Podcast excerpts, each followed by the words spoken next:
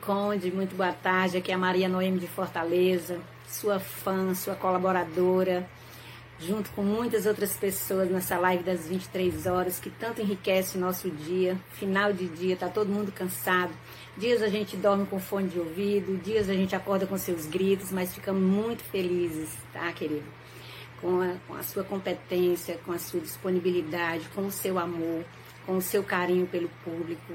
Então, é te desejar tudo de maravilhoso, né? Que eu espero, estamos aguardando eu e o nosso condado aqui, que esse grupo maravilhoso que, que nasceu a partir da sua pessoa, da sua energia, da energia da sua live, nos uniu e nós estamos aqui muito felizes. Um grande beijo para você, aguardando o momento que você possa fazer essa live e fazendo um convite a você.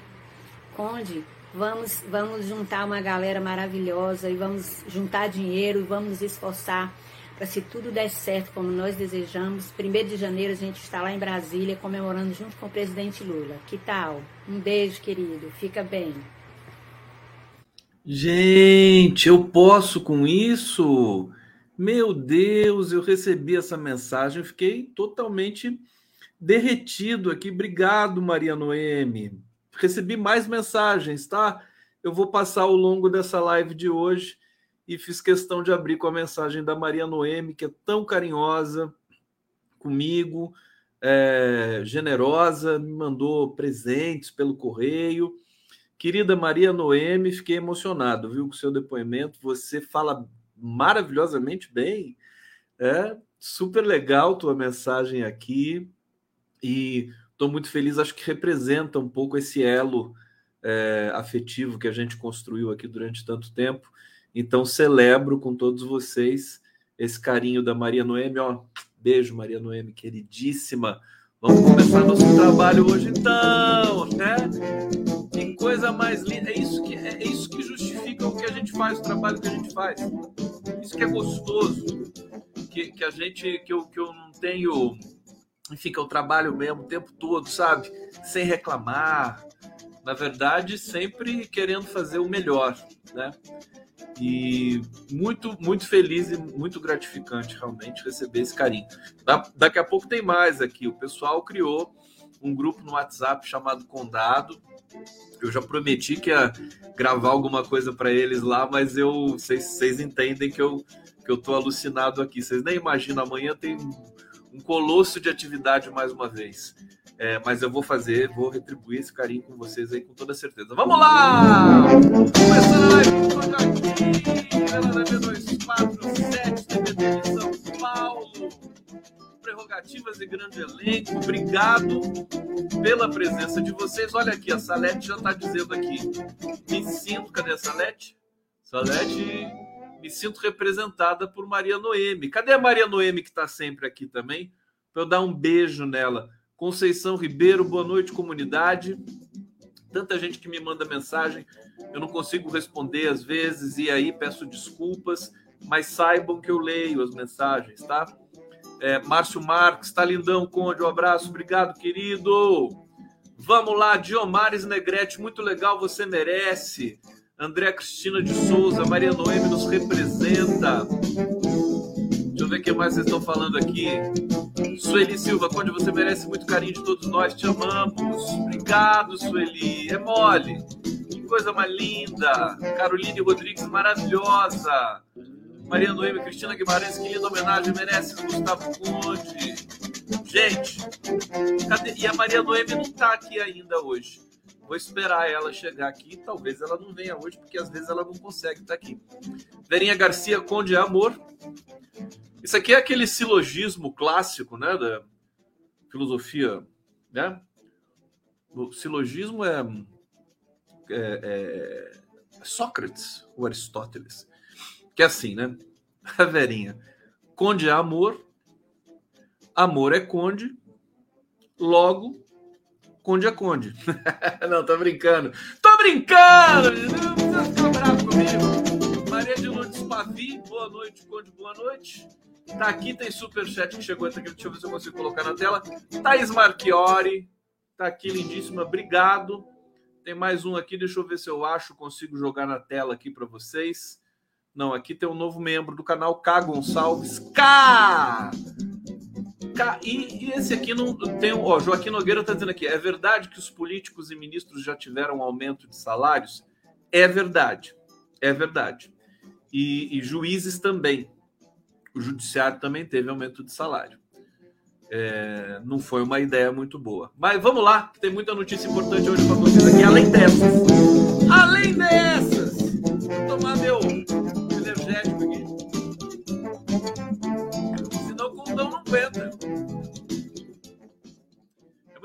Eu tive Horta e Nacife, imagina. Um, um, depois do outro, assim. Você acha que é mole? Você acha que é mole? Eu brinco, você acha que é mole pilotar o Nacife? Nacife é uma máquina. O Horta é a mesma coisa. Então, quando eles estão aqui, eu, eu não posso perder o rebolado, senão cai, cai tudo. Tem que ficar ligadaço aqui. Gente, hoje dia de é, anúncio de ministérios, 16 ministros anunciados pelo Lula, foi bonito. Estou com as imagens aqui. É, vamos comentar, vamos assistir, vamos, vamos analisar algumas coisas. É, a mídia convencional que representa o mercado reclamando que o PT quer o governo só para ele, mas olha, de 21 ministérios, o PT tem sete. Um terço. Eu acho que está de bom tamanho. Acho que colocar a Nízia Trindade, por exemplo, na saúde, que é o ministério, acho que o, um, o que tem mais dinheiro, né? Saúde e educação são os ministérios que têm mais recurso no país, disparado, né? E muitas obras e muita coisa. Agora, eu, eu não gosto dessa lógica que até o PT compra às vezes, de que ministério é vitrine, de que ministério é para inaugurar obra, para ter voto. Quer dizer, a imprensa brasileira trata o brasileiro como um grandíssimo idiota, né? como alguém que só presta. É, ela rebaixa demais o nível do debate. É uma vergonha. Olha, eu vi o Lula né, naqueles momentos finais ali da campanha elogiar a imprensa, dizer que a imprensa foi. E foi relativamente, vai. Eu não, assim como a Simone Tebet também para mim foi relativamente importante. Não é essa Brastemp toda, que exagero. Olha, quer, vou fazer uma resenha da Simone Tebet para começar a live de hoje. Pode ser? Sabe, sabe o que é o negócio? Bom, vamos lá, vamos voltar atrás ali. Você volta. Fim do primeiro turno. Né? Resultado do primeiro turno. Lula ficou com 48%, né? Bolsonaro com 44, 43, né? É, o Lula ficou com 49, né? Quase ganhou no primeiro turno, né? Bolsonaro 43, se não me engano. Simone Tebet ficou em terceiro com 5%, né? É, bom, aí você tem o segundo turno, tá certo? É, o que, que a Simone Tebet vai fazer? Veja, a, a, minha, a minha, o meu pressuposto é assim: para onde ir? Qual a opção? Se a Simone Tebet não apoia o Lula, seria péssimo para ela. Ela iria ficar isolada, ia ficar esquecida. Na verdade, a Simone Tebet foi contemplada com uma grandíssima oportunidade. As pessoas não veem isso. O Lula é muito generoso e, e, e lá no fundo do coração dele, ele deve estar achando que a Simone Tebet foi importante mesmo para ele. Tudo bem, ela foi, não foi importante, ela foi, cara, ela teve uma oportunidade de ouro. Oportunidade de apoiar o maior político da história, da história brasileira, sabe? Ela não podia ficar fora desse barco. Ela foi para o barco, né? E aí, é óbvio, ela foi muito esperta, ela vestiu a camisa, sabe? Vamos ser menos ingênuos, pelo amor de Deus. Vestiu a camisa. Tem gente que fica aí sacralizando a Simone Tebet, pelo amor de Deus, é chato até para ela. Até para ela, sabe? Vestiu a camisa, é óbvio. Tava tudo se abrindo para ela ali. Ficar do lado do cara mais popular desse Brasil, né? Imagina, ficar tirar foto do lado do Lula é, é, é maravilhoso para Simone Tebet. Não é o contrário. Você entendeu? A verdade é assim: o Lula ajudou a Simone Tebet. Pelo amor de Deus, a gente inverte tudo. A gente aceita muito facilmente essas teses. É uma coisa assim, sabe? É, dá, dá, dá um pouco de vergonha Você entendeu? E a esquerda embarca nisso com a facilidade, assim, sabe? Vai comprando essas teses aí. Até a gente do PT acaba comprando também. Então, assim, Simone Tebet foi espertíssima, tá? E ela tá ali, tá, na, tá flanando ainda, na, na, ali na, no, no vácuo desse novo governo histórico e ainda tá cantando de gala, né? Tá cantando de gala. Não, só quero esse ministério. Se não for de, se não for esse ministério, eu não quero. Ah, para com isso. E aí, né, o Lula é tão, né, tão generoso, né, que ele quer dar o Ministério do Meio Ambiente para Simone Tebet. Olha, vou te contar, é difícil. Eu confio demais no Lula. Eu sei que ele tem intuição, tem tudo, tudo colabora, né? Tem sorte, né? Vou ter que contar com a sorte do Lula para nomear Simone Tebet no meio ambiente. Vamos ter que contar com a sorte. É, são coisas, são relações pessoais que vão atravessando, sabe, a excelência política. Eu sei que isso faz parte da composição de governo, mas ficar nessa nesse eh, comprar essa tese do troca-troca, não, eu vou te dar o ministério porque você me ajudou, Tipo, isso não funciona para mim. Sinto muito. Se funciona para eles lá, problema deles. Depois sai mais caro, né? Pois é perigoso. Então, eu, eu sinceramente acho assim, a Simone Tebet, ela ganhou na loteria, entendeu? Em, em, em, em ser autorizada a subir palanque e viajar ao Brasil com Lula. Ela que foi né, beneficiada por tudo isso tá. Se ela não for ministra, se ela não for nomeada a nada, ela já ganhou na loteria 50 vezes. Porque ela vai ser vitimizada pela imprensa, ela vai ser convidada para ser comentarista da Globo News, ela vai ser convidada para escrever na Folha de São Paulo, tudo aquele clubinho, né? Que a gente sabe, vai ser convidada para 500 milhões de coisas, né? Eu acho até, Simone Tebet, se você estiver me ouvindo, né? Acho que melhor para você é não participar do governo, viu? Não participe. É, você vai, que se você participar, né? O que, que vai acontecer? A Simone Tebet vai ser o calcanhar de Aquiles desse governo desde o início. Que a imprensa vai ficar ali fustigando, enchendo o saco todo dia, dizendo que a Simone Tebet não está tendo a atenção necessária. Você entendeu? Vai ficar aquele corpo estranho no meio de um, um, governo que tem compromisso em matar a fome do brasileiro. Imagina uma pessoa que quer aproveitar o Ministério do Desenvolvimento Social para se cacifar a presidência da República. É muito baixo isso, sem condições, sem condições, sabe? Meu negócio é Padre Júlio Lancelotti para cima, menos que isso não aceito, sem condições.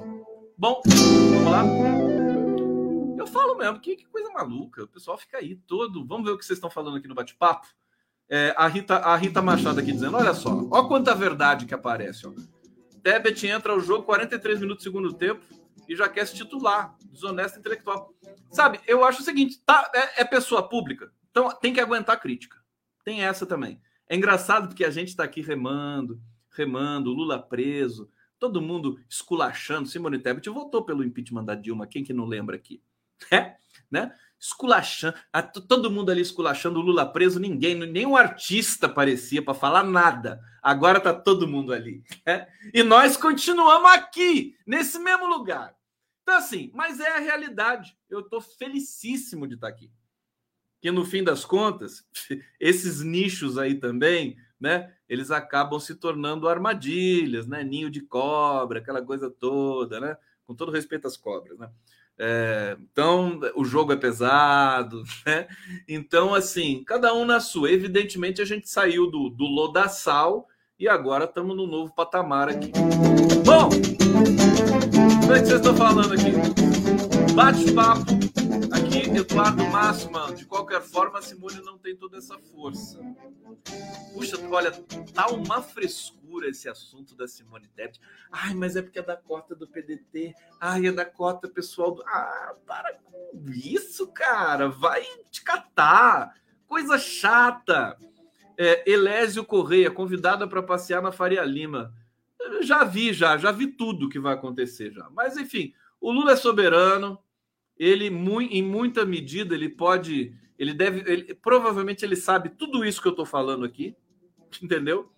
E está no preço, está no preço. Ele já sabe, né, de tudo isso. É melhor ele, por exemplo, ter alguém potencialmente traidor, traidora como a Simone Tebet debaixo da própria asa, né? Em vez de ter essa pessoa circulando por aí. As pessoas às vezes pintam também uma um comportamento ingênuo e, e, é engraçado como as pessoas relatam o Lula, né? Como alguém que, ah, ele é tão grato, Simone Tebet, ele adorou, ele quer porque quer dar o ministério para Simone Tebet. O Lula não é assim, tá? Não existe isso em política. Ainda mais com o Lula. Quem conhece o Lula, isso é tudo narrativa que vai escapando por aí para, sabe, simbolizar é, pode até ser positivo para o Lula, um Lula humanista, aquela coisa, mas não é. Essas coisas eu, eu acho que estão mal ajambradas. Como sempre, está faltando alguém para controlar a comunicação do novo governo. Né? O PT não tem esse, esse, esse cacuete mesmo. Né? Comunicação não é com o PT, né? e, e, e falta alguém para organizar um pouco né? Essas, essas fofocas que saem por aqui por ali, enfim, né? Pelo menos, né? Pelo menos para municiar jornalistas, né? É, sabe, é, é, ter, ter uma relação, pelo menos com a mídia independente, para fornecer informações um pouco mais confiáveis sobre tudo isso, porque senão a imprensa tra tradicional vai ficar inventando sem parar né, sobre tudo, tudo, sobre essas questões aí de bastidor com Simone Tebet, com a composição de ministério, tudo, mas tá enchendo o saco esse negócio de composição de ministério, viu? Vou te contar. Bom, vamos lá. Aqui, tem uma notícia interessante hoje que é o do Datafolha, né? Maioria é contra atos golpistas e defende punição. Levantamento mostra que maior parte da população não apoia, não apoia mobilização em frente de quartéis e bloqueios de rodovias tá bom? É, pesquisa da Datafolha aponta que 3 quartos, 75% dos brasileiros se dizem contrários aos atos antidemocráticos que vêm sendo realizados no país. Piriri, pororó. Deu que deu a vitória a Lula e tal, contra o resultado, que, que se manifestam contra o resultado das eleições, que deu a vitória a Lula, etc. Com o índice mais baixo, a maioria, 56%, também considera que deve haver punição as pessoas que estão pedindo um golpe militar nesses protestos. Bom, é só para a gente saber que a opinião pública não tá, né, não tem a menor simpatia por esse bando de alucinados, né, é, racistas, né, preconceituosos, antidemocráticos, é, golpistas que estão espalhados por aí, ainda em algum número que possa fazer algum tipo de é, impressão, né? Mas eu acho que está reduzindo muito isso aí. Bom, deixa antes de eu continuar, deixa eu trazer mais uma mensagem que eu recebi aqui para vocês é, do pessoal lá do Condado. Vamos colocar aqui mais uma. Conde, você é estrela, raio, luz e luar. Parabéns, meu querido. Felicidades para você, para nós todos também aqui do Condado que te amamos e que temos você como um grande amigo também distantes, mas muito próximos do coração. Beijo, Conde. Obrigado, querido. Tão bonito, né? A gente vai nesse clima de final de ano agora de carinho. Ó, beijo super grande. Adorei. Tem mais mensagem ainda que a gente vai colocar aqui ao longo dessa live de hoje aqui. Deixa eu agradecer a todo mundo que está acompanhando aqui, o canal do Conde, sempre com muita audiência, TV 247 aqui, é, TV GGN e também, cadê aqui a TVT? Aqui, vamos lá. É, bom, fofocas. Olha, tem uma notícia aqui deixa eu ver, é, tem uma bem por. Ah, não, tem, tem a situação a Folha de São Paulo acabou de publicar um editorial, né? Eu eu estava até com o Luiz Nassif quando o editorial saiu, e aí fui ler o editorial com o Nassif para ele comentar, mas eu não consegui ler. Porque assim, é tão ridículo o que a Folha de São Paulo escreve ali que, que, que não, eu falei, não é possível, parece uma trollagem. Então agora eu vou ler com vocês, tá? Eu vou ler esse editorial com vocês para vocês sentirem, né, é, que a gente tem um longo percurso pela frente, né? Olha só, o nome do editorial é Retomada em Risco. Está dizendo que a visão ultrapassada e corporativismo minam a confiança antes da posse de Lula. É, o Lula disse hoje no anúncio do ministério que ele não quer puxar saco, ele não quer que puxem o saco dele, leia-se, né?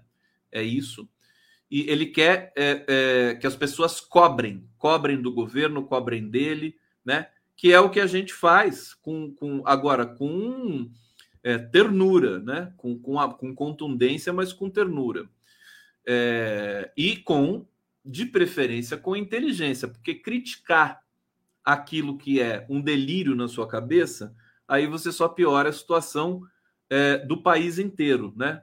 Não só sua, não só da, da, do objeto de crítica, mas do país inteiro. Olha o que, que a Folha de São Paulo teve a proeza de redigir, né? É, o seguinte, ela está dizendo: havia uma oportunidade diante do novo governo. Em contraste com um atraso civilizatório generalizado da gestão que se encerra nesse fim de ano, o cenário econômico transformou-se para melhor Veja, nesse primeiro parágrafo, a Folha está dizendo que o cenário econômico sob Bolsonaro se transformou para melhor. Tá bom? Pegaram isso? Bom. E aí ela, ela vai, né? O crescimento mostrou ritmo além do esperado, com o PIB avançando acima dos 3%, e o emprego teve retomada vigorosa. A inflação deixou o patamar de dois dígitos e se encontra em trajetória de queda mais adiantada de que de países ricos. A dívida pública voltou ao patamar pré-pandemia. Quer dizer, até aqui, a Folha está simplesmente é, dizendo que o governo Bolsonaro foi um dos melhores governos da história brasileira. Tá certo? Por enquanto, não apareceu fome, não apareceu 700 mil mortos, não apareceu é, é, 14 mil obras paradas, né?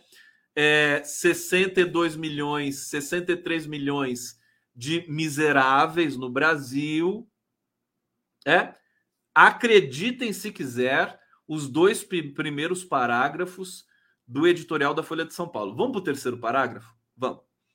É verdade que existia necessidade de recompor os recursos do orçamento para o amparo às famílias carentes mas também é fato que os preços ainda inspiram cuidados, os juros estão muito elevados e a atividade se encontra em desaceleração. Que, contradição! Depois de um parágrafo que diz que foi tudo lindo, que o governo Bolsonaro fez tudo certinho, agora diz que a coisa está perigosa? É.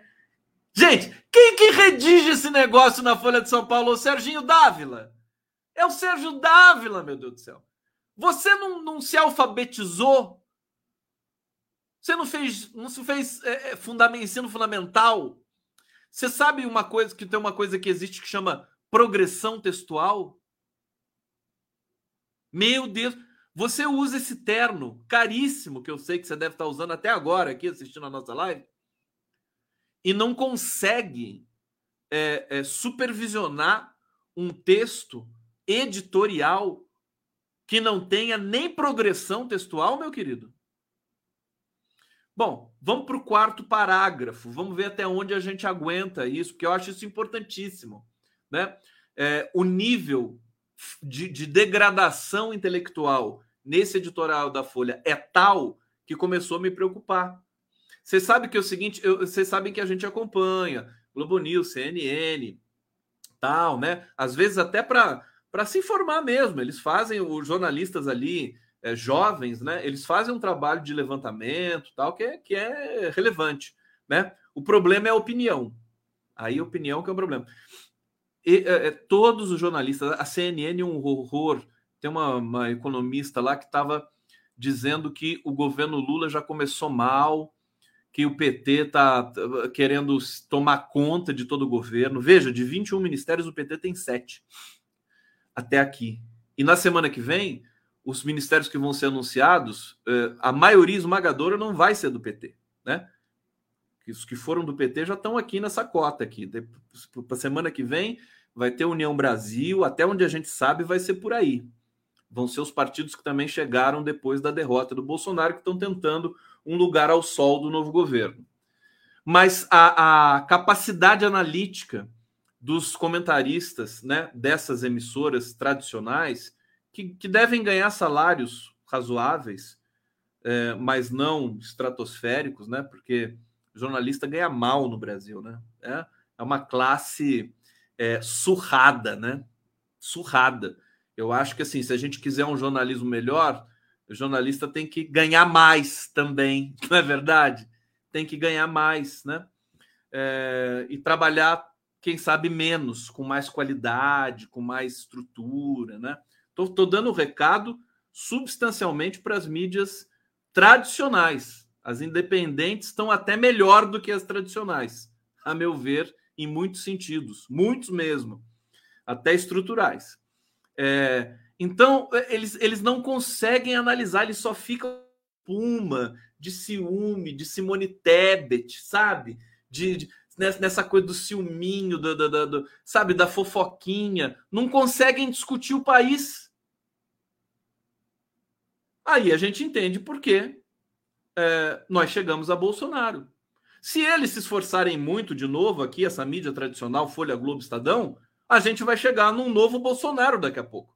O Bolsonaro é o sonho de consumo dessas mídias, que é um leitor né, de quinta categoria, passivo, sem espírito crítico, que engole qualquer besteira eles não são capazes de fazer interação.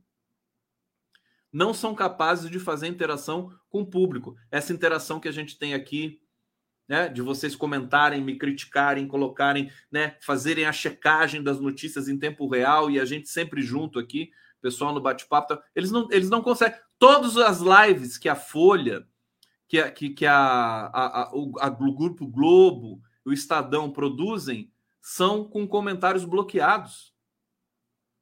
É chocante. Chocante. Eles são, além de tudo, covardes. Covardes. O UOL que às vezes faz live com comentários abertos, mas é raro também e o UOL tem um outro perfil. Bom, tá dito aqui. É, deixa eu voltar para o editorial da Dona Folha, né? É, aqui, deixa eu ver, agora é o quinto ou quarto parágrafo? Quarto, né? Justamente por isso, a estratégia correta seria uma intervenção prudente na despesa pública. Olha o que, que a Folha está falando. Tá, já tem o teto de gasto, a Folha está querendo que tenha mais corte ainda. Vocês não têm vergonha? Né?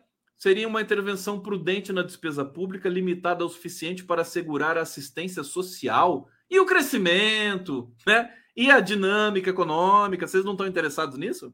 Bom, a responsabilidade fiscal facilitaria a queda da inflação e dos juros, e a economia poderia recobrar o crescimento sustentável crucial para a redução da pobreza. Continuam sendo fiscalistas sem um pingo de imaginação, sem compromisso social nenhum até aqui. Vamos lá para o quinto parágrafo. Foi outra, porém, a escolha do presidente eleito, Luiz Inácio Lula Silva. E não por acaso a recuperação que se podia vislumbrar ficou nublada em menos de dois meses após o desfecho da eleição. Vai vendo. Os petistas que não parecem dispostos a dividir as decisões de governo trataram de mais que duplicar a alta recomendável do gasto já no primeiro ano de Lula e a recuperar o discurso envelhecido de 40 anos atrás contra as privatizações. Como se não fosse importante estancar a sangria dos cofres públicos com as estatais ineficientes e aumentar o investimento em infraestrutura e saneamento básico. É, eles estão dizendo que, é, em discurso envelhecido de 40 anos atrás, Folha de São Paulo, você está fazendo um editorial envelhecido de 50 anos atrás. Que vergonha! Esse parágrafo aqui pode ser diretamente né, transplantado para 1970. Como é, que, como é que essas pessoas conseguem? E é o. O pessoal está pedindo chega, né? Chega de ler isso aqui. Deixa eu ver se tem mais, porque é, é bom ver também a miséria cognitiva. O Antônio Abujanra que dizia assim: não se pode ficar alheio à mediocridade. É isso que eu estou fazendo aqui. Estou me negando a ficar alheio à mediocridade da Folha de São Paulo. É, tudo bem, eu vou parar, vou atender o pedido de vocês, vamos para outras notícias importantes aqui. Mas veja, é, seria interessante o governo é, Lula ler esse editorial e entender onde eles estão novamente pisando. É, é o Lula elogiou a imprensa é, naqueles momentos ali da pandemia, dizendo que a imprensa foi importante, que é preciso liberdade, não sei o quê, não sei o quê, não sei o quê, mas discurso monofásico, vamos, vamos, né? O Lula não vai querer se meter em regulação de, é, da imprensa. E ele está certo porque isso é responsabilidade nossa, sociedade civil, Congresso, tá certo? Agora nós temos de fazer valer, né? Porque tá muito de péssimo, tá de péssimo nível o jornalismo praticado nesse país. Não dá mais para aguentar isso, né? Basta. Chega. Chega de jornalismo de quinta categoria. Me desculpe. Amanhã eu vou conversar com um dos maiores jornalistas de todos os tempos brasileiro, que é o Zé Arbex. Vou até já fazer a propaganda e colocar na tela. O Zé Arbex, só para vocês terem uma ideia, ele, ele era correspondente internacional da Folha de São Paulo e era diretor editorial do Caderno Internacional da Folha, salvo engano. É, era o jornalista é, de campo, né? Hoje ele se tornou um grande professor, professor na PUC de São Paulo, mas nos anos 80 e 90 ele era o jornalista que ia para os lugares mais críticos do mundo. Então ele foi na queda do Muro de Berlim, é, na, na, na, naquela manifestação na China em 80 e, 89, acho que também, né? Ele teve em todos os conflitos dos anos 80 e 90, cobrindo a guerra, cobrindo esses momentos críticos entrevistou o Arafat, entrevistou o Gorbachev. Bom, num dado momento, na guerra do Iraque, 1991, por aí, né? Guerra do, do Iraque, o, o, o Arbex é, se revoltou contra a cobertura ridícula do, da Folha de São Paulo, que era o jornal que, o qual ele estava associado, e, e, pediu demissão, foi embora para nunca mais voltar. Falou: não vou, não vou ser cúmplice de um, um, papel ridículo desse, entendeu? Então, por isso que é muito bom ouvir o Arbex num momento desse. É, tá aqui, ó, para vocês. Eu vou ter a companhia do Arbex e do Lênin Streck amanhã no balanço de 2022, esse evento especial que vai começar às 11 horas da manhã, mais uma vez convidando vocês aqui. Foi Arbex e Lênio. Que beleza! Vou ter que ter muita energia também para aguentar esses dois, né? Não é mole, viu? Não é mole. O Arbex é dono da risada mais indecente da, eh, da, da imprensa brasileira. Já viram a risada do Arbex? Já ouviram a risada do Arbex? Vocês já perceberam? Vocês já perceberam que o Arbex ri do nada? Assim, ele tá falando uma frase assim, bom, é, o Putin, com relação ao, ao Zelensky, aí ele começa a rir. Você não sabe do que, que ele está rindo. E ele ri assim. Olha, não é mole, não, viu? O Arbex é, é apaixonante, gente. Vocês não têm noção. Conhece, quem sabe, sabe. É, é, e aí eu vou falar desse negócio de, de, da, da, imprensa, desse editorial da Folha. Eu vou querer que o Arbex analise comigo o Lenny Streck também, pelo amor de Deus. Estou indignado com esse negócio. Como é que pode uma coisa dessa? Parece que a, o diretor editorial da Folha de São Paulo é o Bolsonaro, né? Isso é um texto do Bolsonaro, só pode ser. Bom, ó, se tem uma pessoa na Folha que eu respeito, que eu acho assim porreta, você entendeu? Posso discordar, mas ela também nem emite muita opinião. É a Mônica Bergamo. A Mônica Bergamo, ela, enfim, ela traz a traz a massa do discurso. Acabou. O papel dela. Olha o que ela está dizendo aqui. Membros da transição de Lula falam em vergonha e ojeriza após Flávio Dino indicar coronel para os presídios. Essa situação aqui, deixa eu refrescar um pouco aqui, que eu te contava, a gente vai ficando velho, né? vai ficando calorento, né? É andropausa, né? Calorento, aquela coisa assim, horrível. né? O que vocês acham disso? É... Tá aqui, o Flávio Dino, mais uma vez, né? eu continuo super fã do Flávio Dino. É... Ele é fantástico. Mas tem umas coisas estranhas acontecendo. Hoje o Luiz Nassif me explicou essa nomeação desse coronel que teve envolvido ali no massacre do Carandiru. Eu vou ler a nota e depois eu digo que o, o Nassif me falou, né? Bom, integrantes do grupo de trabalho que se dedicou à segurança pública e à justiça no gabinete de transição do Janjo dirigiram ao futuro ministro da Justiça uma carta em que manifestam constrangimento, decepção e vergonha com a indicação do coronel Nivaldo César Restivo para a Secretaria Nacional de Políticas Penais. Titular da Secretaria de Administração Penitenciária Paulista e coronel da Polícia Militar de São Paulo, Restivo foi anunciado na quarta-feira e terá sob a sua alçada o Departamento Nacional Penitenciário DEPEN. Tá? É, membros do grupo de trabalho da transição é, afirmam que as credenciais de restivo não correspondem aos esforços e às proposições da área técnica, bem como ao plano de governo Lula. Eu acho, em primeiro lugar, eu acho que a crítica a quem chega, a quem é nomeado e tem algum senão, a crítica tem que ser técnica, né? Ela não pode ser pessoal e nem impressionista.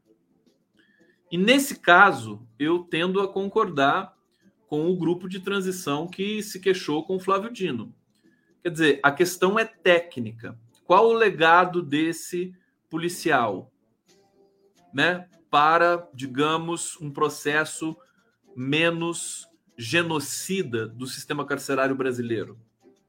E simbolicamente, ele está associado a um massacre. Gente, massacre do Carandiru. Quem viu o, o filme do Hector Babenco, O Carandiru?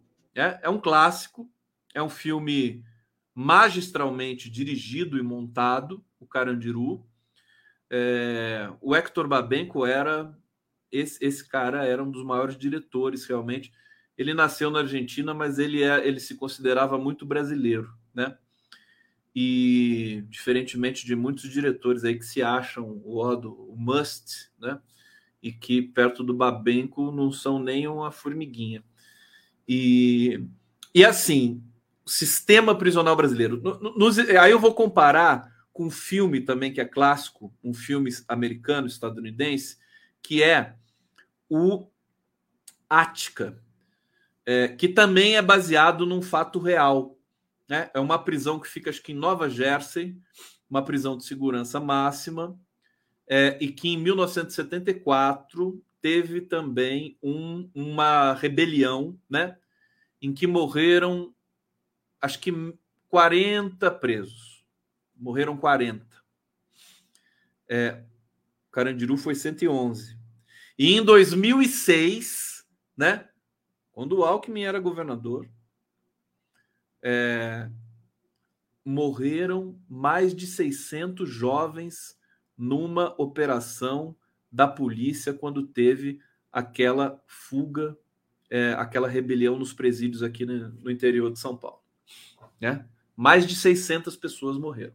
Foram executadas. Pretos pobres de periferia foram executadas pela Polícia Militar de São Paulo. Nunca se levantou essa questão judicialmente. Seria preciso fazer uma comissão da verdade, né? Esse ano de 2006, que em São Paulo foi um dos maiores é, escândalos, atentados contra é, a humanidade que a gente tem notícia, tá? É uma coisa que sempre também Luiz Nassif, Fernando Horta sempre comentam isso. Bom, só para fazer a comparação, Ática que é considerado um dos, um dos traumas mais terríveis dos Estados Unidos, quando você vê o filme sobre Ática, Inclusive é o Samuel Jackson, acho que faz parte desse filme. Assim, parece a melhor prisão brasileira. Todo mundo uniformizado, todo mundo né, com refeitório para comer, tudo organizadinho, cada um com a sua cela. Vai ver um presídio brasileiro como é que é, vai ver Bangu. Qualquer presídio brasileiro. Quem administra, quem administra o, o sistema carcerário brasileiro são os presos, né? O Carandiru isso ficava muito evidente. Os presos é que fazem atividade, que, que fazem cultura. Porque, porque o, o corpo, né? A carceragem e o corpo técnico profissional que está ali não sabe nada, não é orientado para nada. Para eles, assim, o negócio é manter preso, quieto. Se falar alguma coisa, mata. É isso. Bom, só para comparar para vocês, uma digressão aqui. Ática é brincadeira de criança perto de Carandiru. Carandiru ficou um rio de sangue. Você entendeu? Cabeças cortadas, né? E, isso, e, e, e, e a rebelião que nós tivemos também em 2018, depois do golpe, 2017, né? No, no, no presídio de Alcaçuz, no Rio Grande do Norte, em Rondônia, em Manaus, também foi de uma violência inacreditável. As fotos das cabeças do, dos presos jogadas por cima dos muros, né? É, é, só as cabeças não foram mostradas na mídia. Não foram mostradas, simplesmente. Então, é, eu estou dizendo isso porque esse nomeado pelo é, Dino, ele estava, né? Ele, ele era o responsável por levar as armas, né? Ele era tenente na época e ele levava o equipamento para os policiais que estavam lá é, fazendo é, extermínio com os presos do Carandiru. Bom, deixa eu voltar aqui para o Dino. E aí é, eles dizem que qualquer pretensão, eles, os integrantes do grupo de trabalho que participaram é, é, da, da questão do grupo de trabalho sobre segurança pública, né? Dizem que, deixa eu ver aqui, dedicaram especialmente aos temas de execução penal do Fundo Penitenciário Nacional. Eles dizem que as credenciais de restivo não correspondem, dizem que qualquer pretensão de uma política antirracista não passará de discurso vazio, caso a sua indicação se confirme e se o governo eleito não se atentar à expressão do racismo do cárcere. Eu tô, eu tô achando que o Dino vai ter de voltar atrás mais uma vez. Mais uma vez, tá? Eu acho que se a imprensa alternativa, porque a imprensa tradicional ninguém leva a sério mais. Se a imprensa independente, nós aqui do 247, da TVT, do GGN, né? Se nós do prerrogativas, se nós gritarmos, ele cai. Nós temos voz. Nós se, nós somos ouvidos. Por incrível que pareça, pode até não parecer, mas nós somos ouvidos por esse governo que está chegando aí. Tá certo? Precisa saber se a gente quer que ele caia ou se a gente não quer. tá certo? Bom, é, para um sistema prisional marcado de violações, sendo o descaso e a tortura marcas recorrentes, a indicação de alguém que carrega em seu currículo a participação num dos mais trágicos eventos da história de prisões do Brasil é, o massacre do Carandiru representa um golpe bastante duro. É, eles falam em ojeriza, né? É, e aí tem uma carta super, né, caro ministro Flávio Dino, tal, né, com educação, mas muito sentida. É, e, e, aí, só para explicar para vocês, por exemplo, o argumento do Nassif para justificar essa nomeação. Né? Qual que é o argumento do Nassif? É que São Paulo, nesse momento, são Paulo vai passar para as mãos de um bolsonarista. Eu não acho que o Tarcísio seja um bolsonarista. Eu acho que o, o Tarcísio ele já desembarcou do bolsonarismo. Ele, tá, ele vai fazer um governo, é, digamos, é, tipo, tipo do PSDB em São Paulo. Tá certo? Não acredito. Ele não nomeou bolsonaristas, acho que nomeou dois dois ou três, né? É, mas enfim, isso é uma outra coisa. Para o Nassif, ele é bolsonarista, e partindo dessa premissa, São Paulo pode virar um campo de guerra, né? Se as milícias vierem para São Paulo, por exemplo, é algo que pode acontecer.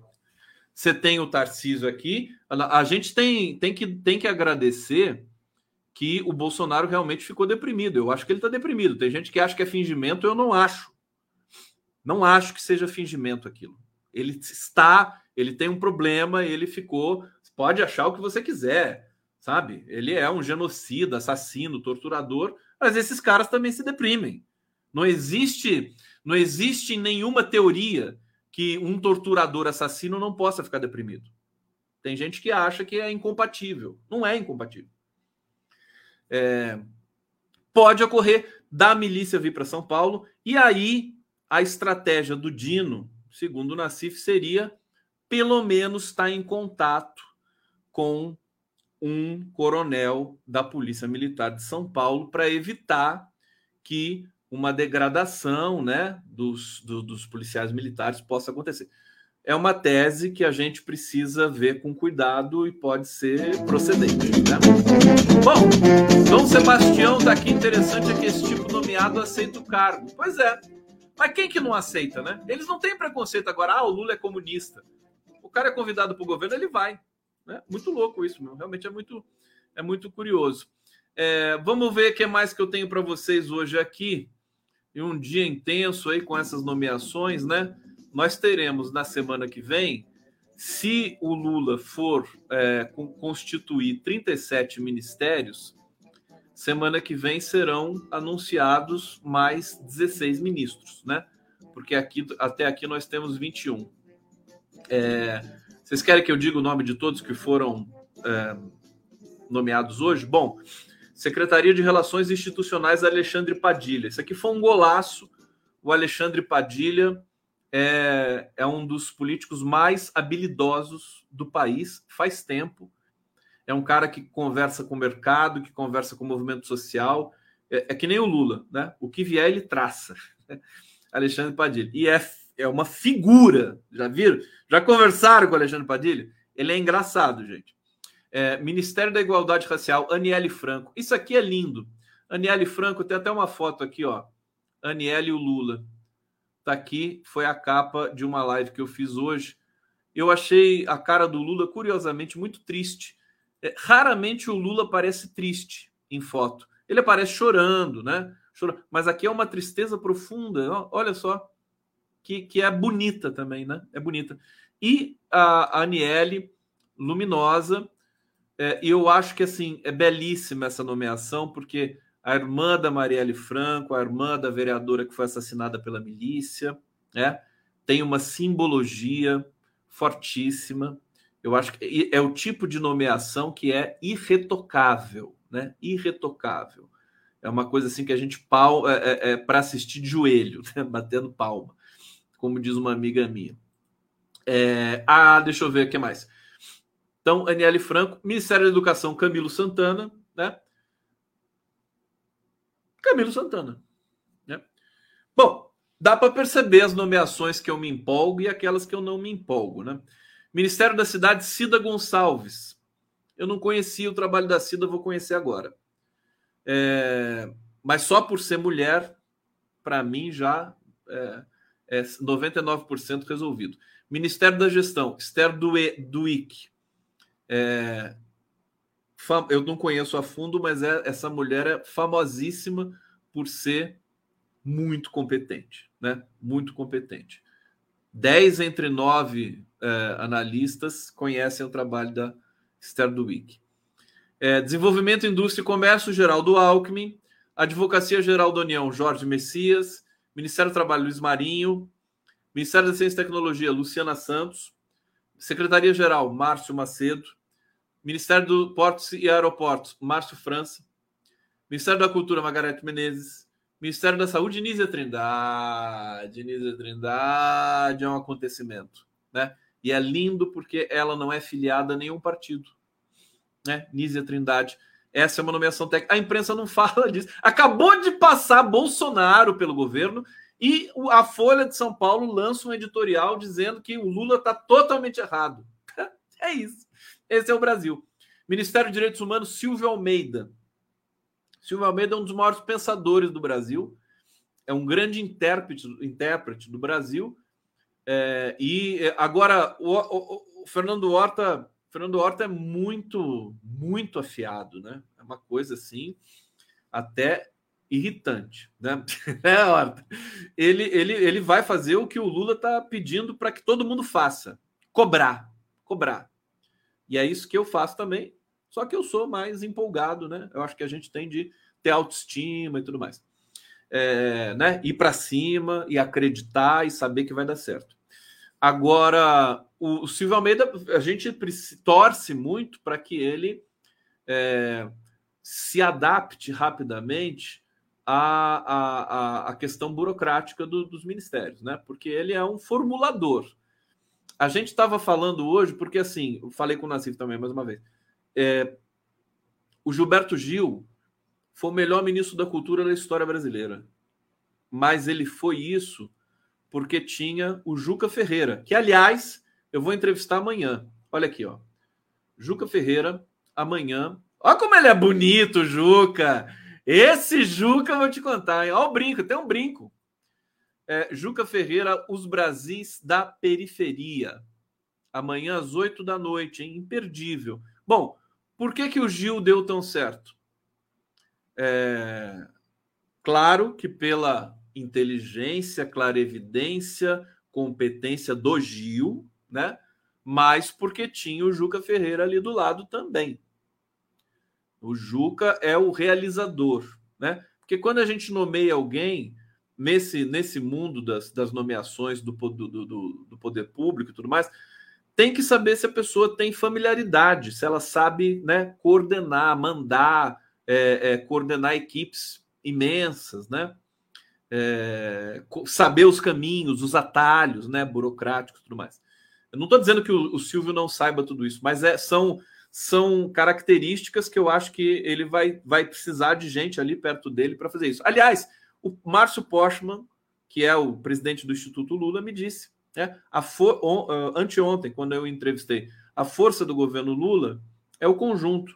Né? Então, por exemplo, Margarete Menezes na cultura, ela vai precisar de uma equipe maravilhosa para ajudá-la, para que ela possa pensar com liberdade, tá certo?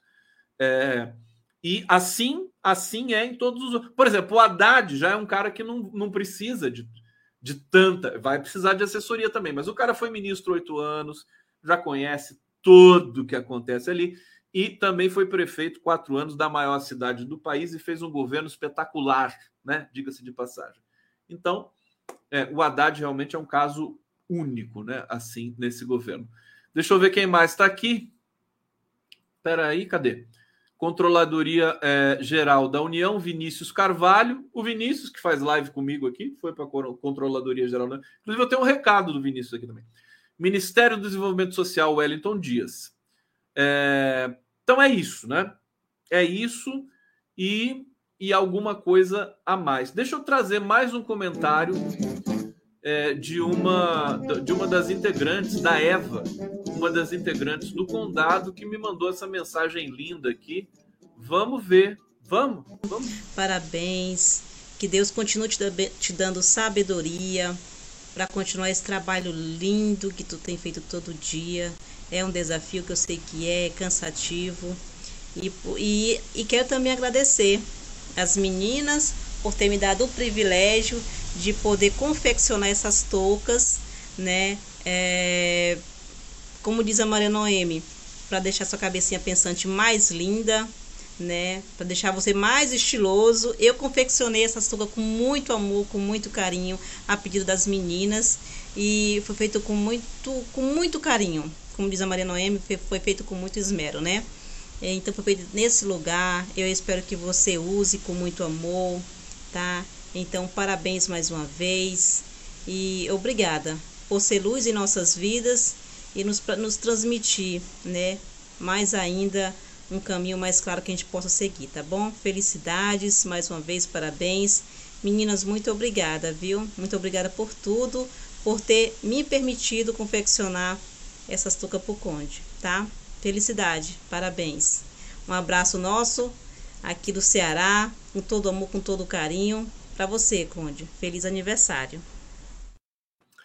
Ai, ai. Como é que eu fico hoje, né? Fico insuportável, né? Insuportável. Quem recebe tanto carinho assim? Ó, Eva, obrigado. Eu, tô, eu tenho os gorros aqui.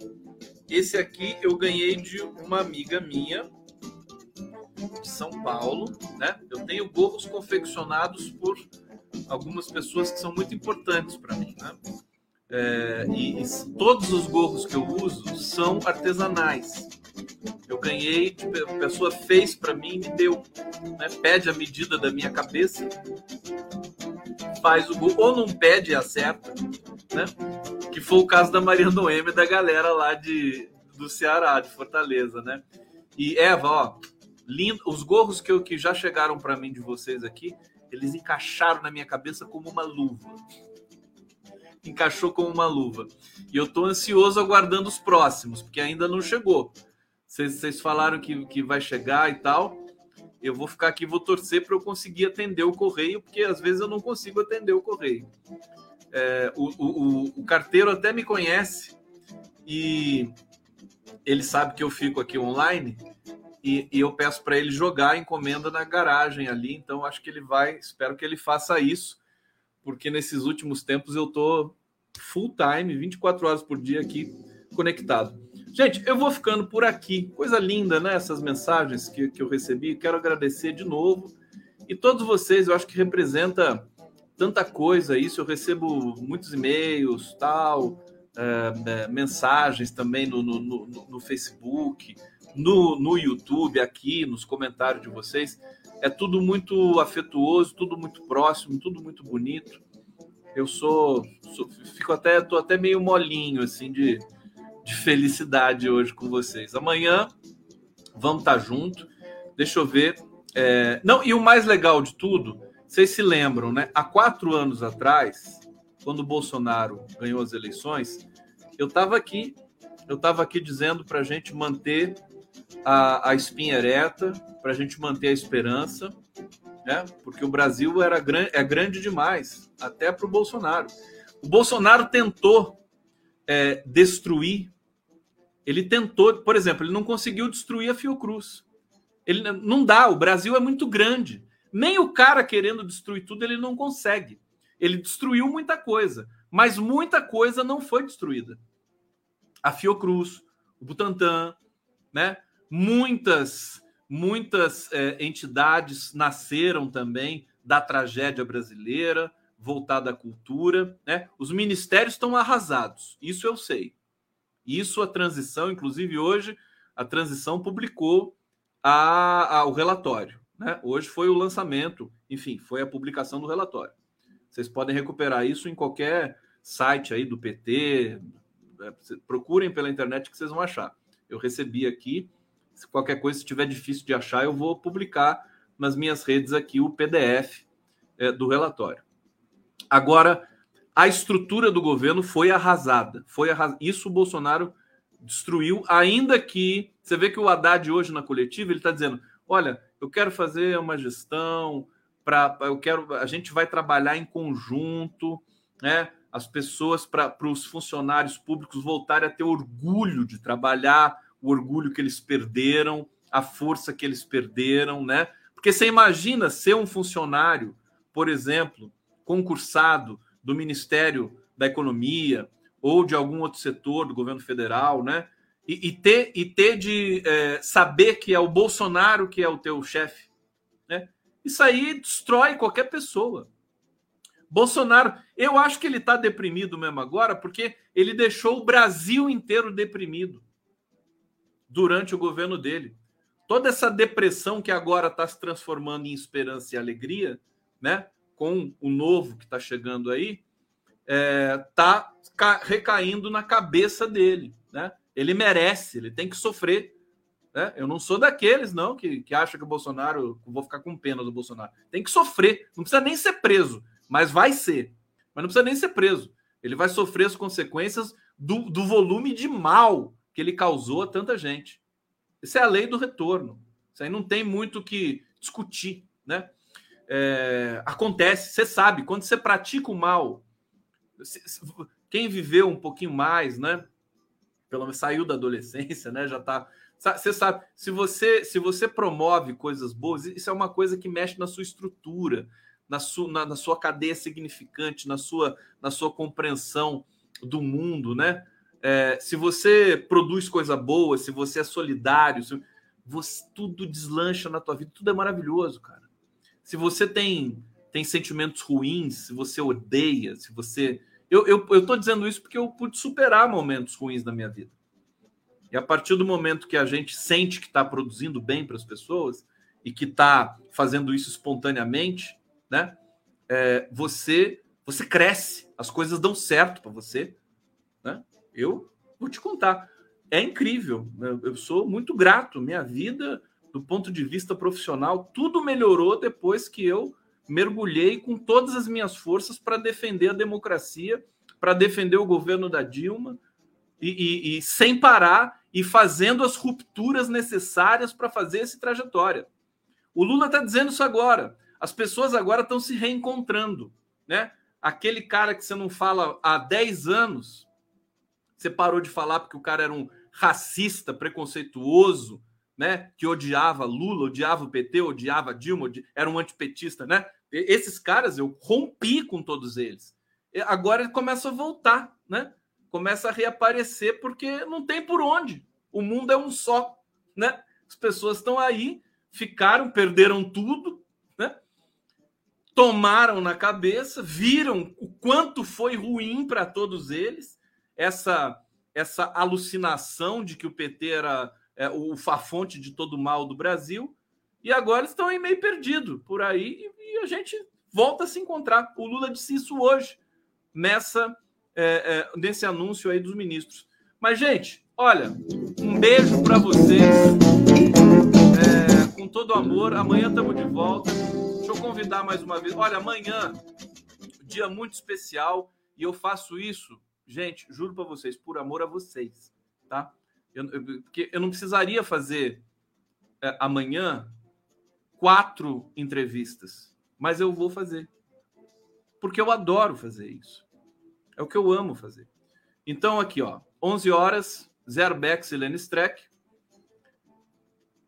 5 e meia, eu vou entrevistar o Manuel Caetano, o advogado que foi é, na prisão política do Lula durante os 580 dias. Ele o Rocha, ele é um dos advogados, o Caetano é um amigo meu, conheci ele em Curitiba, é um cara absolutamente doce, enfim, inteligentíssimo, sensível, é, e amanhã vai ser emocionante. 5 e meia, Manuel Caetano, é, às 8 horas da noite, o Juca Ferreira, e no sábado, já tenho aqui o card para divulgar para vocês. Eu recebo o meu amigo Boaventura Souza Santos. Ele me pediu para fazer um debate sobre a questão dos museus populares, junto com Cláudia Rose, que é uma das ativistas, professoras, intelectuais mais importantes do Brasil e que é, tem uma ligação com a Favela da Maré e o Museu da Maré. É, vai ser Cara, vai ser inesquecível esse, esse momento ao vivo com Boa Ventura de Portugal é, e a, a Cláudia Rose do Rio de Janeiro vai estar falando do Rio de Janeiro, cultura periférica presente. Vai ser emocionante tudo isso, porque porque eu amo fazer tudo isso. As pessoas, inclusive, por que, que o Boa Ventura me chamou? Porque ele, inclusive, ele falou para mim, Conde, eu acho que só você pode me ajudar nisso aqui. E, e imediatamente eu já mobilizei todas as forças para ajudar e para trazer o debate que esse português que ama o Brasil, como poucos brasileiros, Boaventura é apaixonado pelo Brasil e pela e pela periferia brasileira, né? Vai ser demais. Tá bom, gente? Obrigado! beijo pra vocês!